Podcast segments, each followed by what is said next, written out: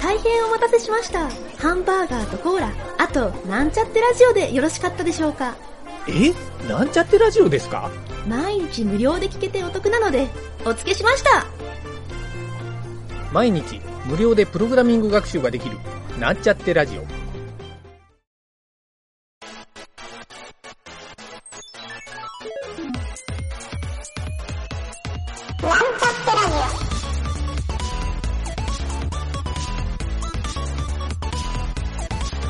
この番組は、プログラミング初心者の勉強に役立つ情報をお伝えする放送局です。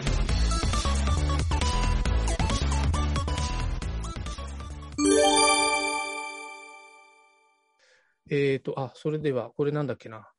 とりあえず、えー、雑談のコーナー。これでいきましょうか。はい。はい、えー、では、ゆげたです。酒井です。はい、今回はですね、えーと、酒井さんの、えー、会社の話をちょっとしようかなと思って、えー、言える範囲で、ちょっとなんか、えー、お悩みがある、はい。みたいな感じでよろしいですか？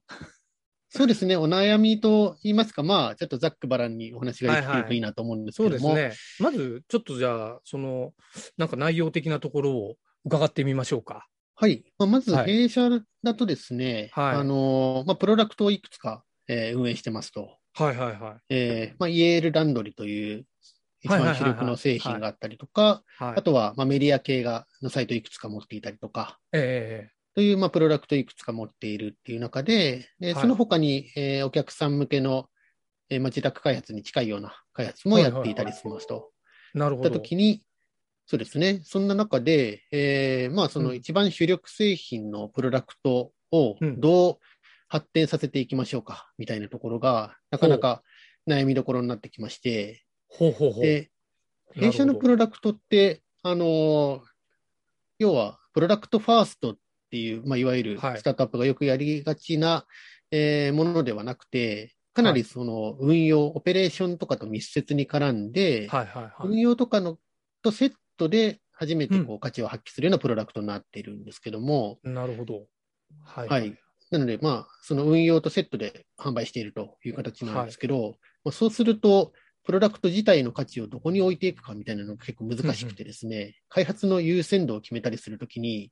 誰をこう視点にすると、あの、一番いい開発になっていくかみたいなところの。判断をするのが結構難しいというのがあっ。て、はいはいで、他社さんってどうやってるのかなみたいなのが結構気になるところなんですけども、なるほど。なるほなかなど。か、そうですね、開発で言うと、はいはいはいその、まあ、オペレーションとかうんがよく分かっていないと、そのうん。開発の優先順位がつけれないんですよね。重要度が分からないので。はい。それをやることで、こんな価値があります、みたいなのが示せるのって、その、現場が分かっている人みたいなことになってきて、で、かといって、じゃあ、開発側のことが分かんないと、それがどのぐらいかけて作れるかみたいなのが分かんないみたいなのがあって、はいはいはい。その判断をしていくのが非常に困難ですという状況が続いていて、なかなかこう、はいはいうまい波に乗らないっていうのがありますね。ああ、それは、えっ、と、開発の、えーチームを作るっていう話ですかね。開発のチームを作るっていうのが一番大きな枠、まあ、開発というか、はいはいそうですね。が枠なで、で、その後のフローっていうのが、どういうふうにこう、決を取って進めていくのがいいか、みたいなところが、その後に続いてくる課題感っていう感じだと思うんですけども、そのさっき言ってた運用との絡みっていうところで、やっぱりはい。運用の人とかも入ったチームっていう感じですか、今はそうですね、一つの大きはなプロダクト全体のチームになっていて、なんで、オペレーションの人たちとかも全部一つの事業部にいるっていう形ですね。はいでその中で開発のえー部が分かれていたりとか。営業の部が分かれていたりとか、はいはい。そんなような形になっていますね。なるほど。ちょっと僕があの聞いて思ったのは、えっ、と、まあ、話を単純にすると、えー誰を PM にしたらいいかっていうところって感じですかね。まさにおっしゃる通りですねな。るほど。プロダクトマネージャーとか、プロダクトオーナー誰がやるっていう話ですね。ああ、なるほど。それはでも、なんかスキルレベル的なところで判断されるとか、そういう問題ではなくてですか？スキルレベルで言うと、えーはいまあ、開発側の人だと、はい。その事業面が全くにち、全くっていうと言い過ぎですけども、まあはいわからないですし、ああ、そういうことですか。で、そうですね。はあで、事業側がよくわかってる人は本当に事業責任者とかになってくるので、はい。でそうするとまあ開発側はわからないっていう、その、だいぶそこに乖離があるって感じですね。なるほど。そういうことですか。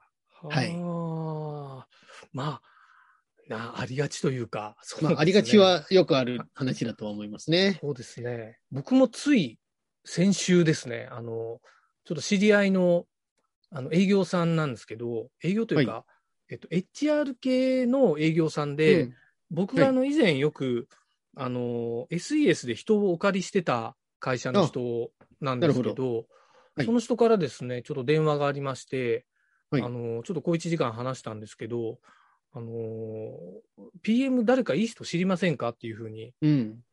まあ、いつもそういう電話をかけてくる人なんはい。ですけど、なるほど、なるほど。はい。で、まあもちろん、あの、いい人知ってますけど、誰も手空いてませんよっていう返答をしたんですよ。知ってるか知ってないかで言うと知ってますよっていうだけなんですけど。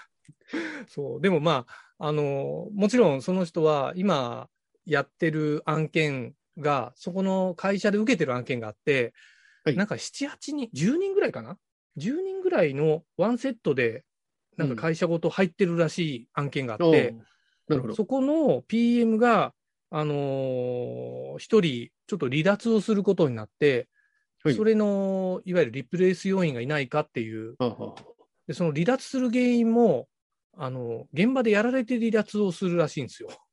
うーん、あ、なかなかちょっときつい現場なんですかね。そうまあ、いわゆる、あれですね、炎上案件ってやつですね。なるほど、なるほど。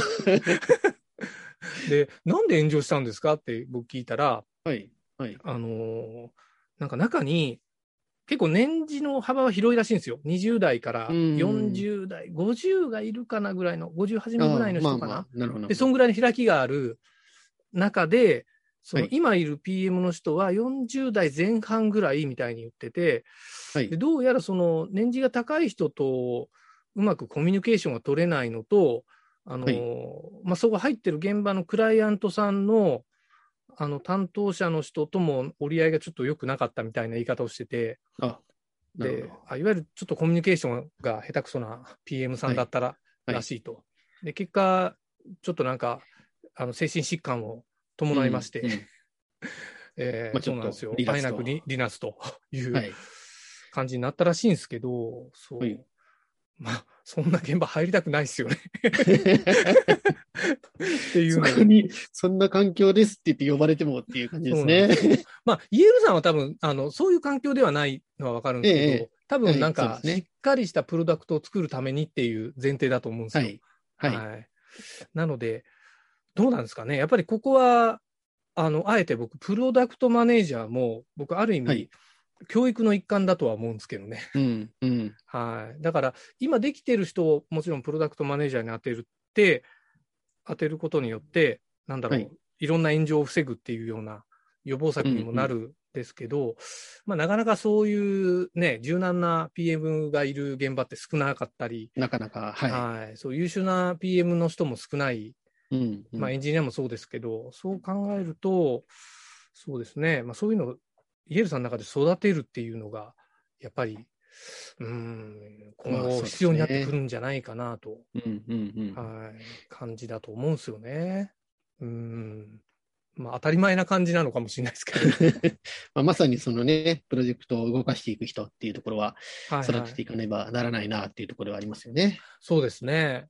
やっぱり、まあ、プロジェクトの、その、なんでしょうね、現場がわからないっていうのは、僕もよくなんか、その、サラリーマン時代によく聞いたんですよ。その開発は、はその、社内にいて、いわゆる営業さんは外に出てて、で、外を知らない開発の人にいろいろこう説明をしてもちょっと通じないみたいな、そうそういうタイプの開発。発にも多かったんで、なるほど。そうなんですよ。で、そういう人が PM になれるかって言われると、僕も、うん、当時から、いや、なんかちょっと勉強する、なんて言うんだろう、ジャンルが違うんじゃないかみたいなはい、はい。ことはね、経営者の人とよく話したりしたことはありましたね。うん、うん、うん。はい。だから営業にこう同行させてみたいな話も一時期言ってたんですけどね。ああ、まあでも結構ね、そういうのは聞いたりしますもんね。そうですね。やっぱり、なんだろう、ちゃんと自分で見聞きして、はいち。ゃんと目の前でその問題とか課題を見ないと、なんか本で読んだだけとかじゃ、多分太刀打ちできないんでしょうね。そうですよね。うんそういうのはありますよね。うん。そんな気はちょっとしますね。うんまあなんか、これ結構深いような問題 だと思う。なかなかね、そう。そうなんですよ。なんか、パッとこれでみたいな手はないんですけども、うんまあ、ちょっとじっくりとやっていく、それはあれですかねちょっと、はい。勘ぐって言うと、これまではい酒井さんがやってたけど、その代わりになる人がいないみたいな、そんな感じですか？僕もそこまでこうできていたわけではないですけども、まあ、体制変更とかで徐々にこう、はいはい。あの、できる人が減っていったみたいな、そんな感じですかね。ああ、なるほど。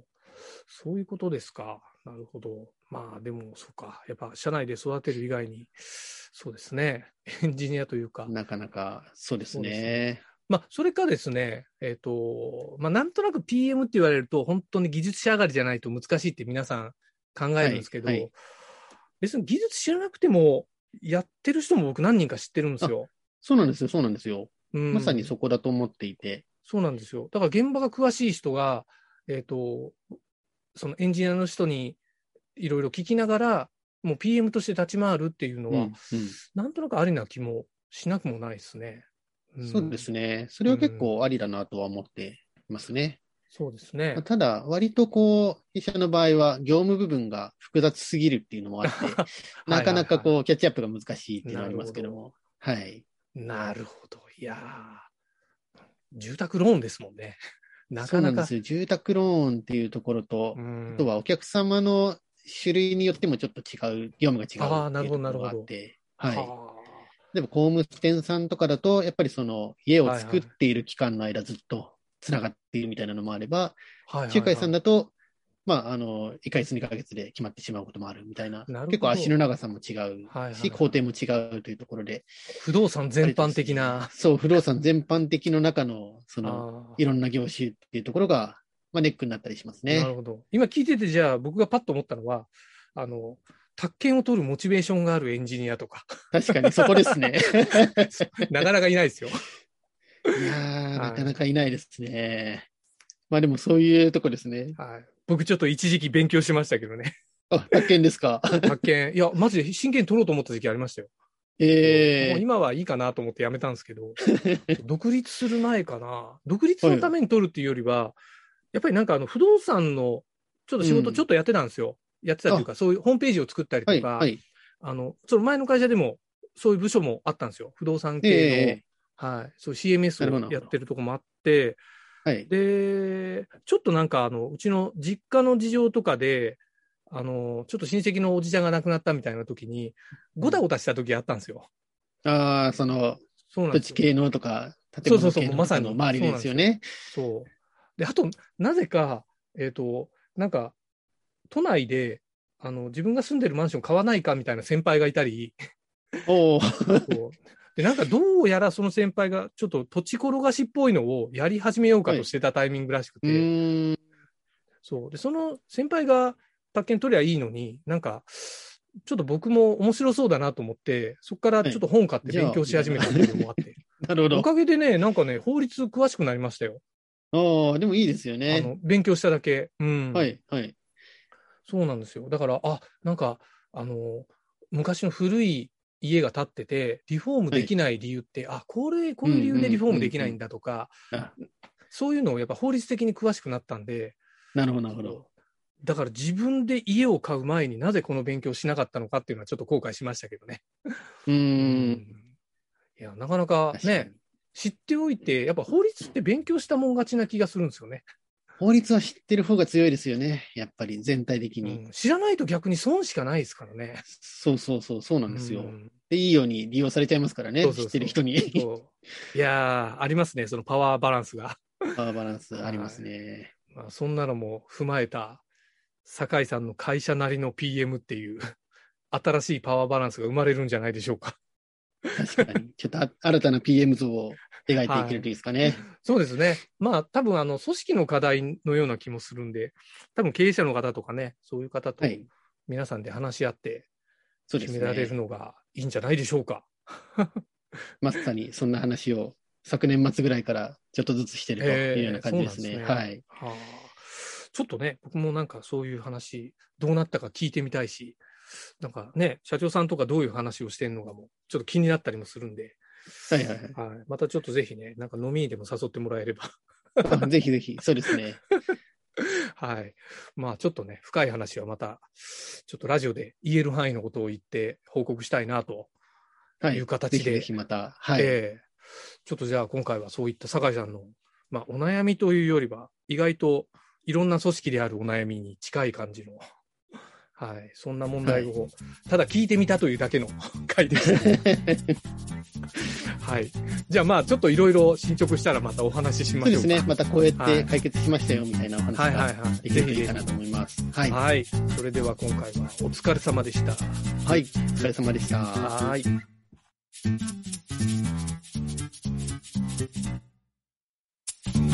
番組ホームページは、https,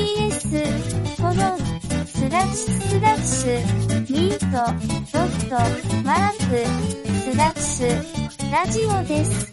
次回もまた聞いてくださいね。